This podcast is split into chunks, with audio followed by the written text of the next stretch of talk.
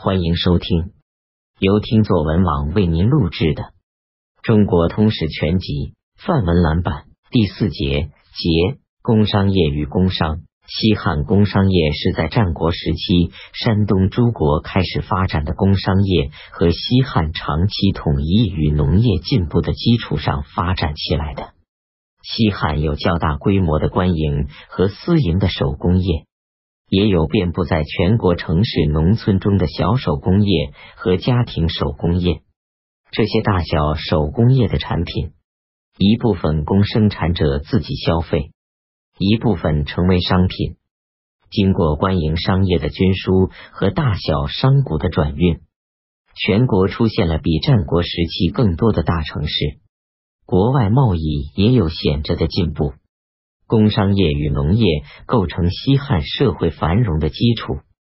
自然，两者比较，农业是主要的，较大规模的手工业分官营、私营两种。官营又分盈利与自用两类，私营全是盈利，官营规模远比私营为大。官营手工业一盈利类，主盐业。汉武帝从豪强手中收回主盐业。全国设立盐官，盐官多设在滨海地区。内地如河东郡安邑县出产池盐，蜀郡临邛县出产井盐，巨鹿郡唐阳县出产碱制盐，也各设盐官。盐官雇平民，发给主盐盆，按盆数给工价，称为劳盆。主盐平民从豪强奴役下转而受盐官雇佣。生活可能好一些，但官盐价比私盐贵，私盐与粟米同价，许多平民买不起盐，只好待食。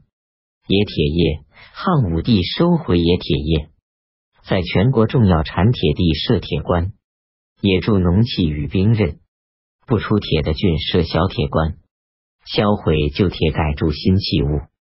北京清河镇附近曾发现汉铁官遗址。其中出土的铁器有锄、铲等农具，刀、剑、戟等兵器，也有镜、剪等日常用具。这种制铁处当是铁官所设，散布在适当地方，以便出卖产品，省运输的劳费。冶铁设备有炉、熔铁炉、砣、垛、房。在铁棺里劳动的人有图。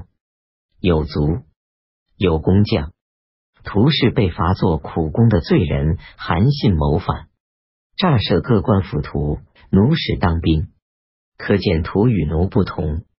族是定期服徭役的民人，工匠中一部分是有技术的奴隶，指导徒族制造器物。徒族被意识像奴隶一样，工作效率自然不能符合铁官所定的规程。铁官要补足产量，无限制的征发徭役来助攻，只求做出铁器来，不顾铁器是否合用。铁官又要增加收入，强迫农民出高价购买不中用的铁器。有些平民只好用木器耕田，用手拔草，感到很大的不便。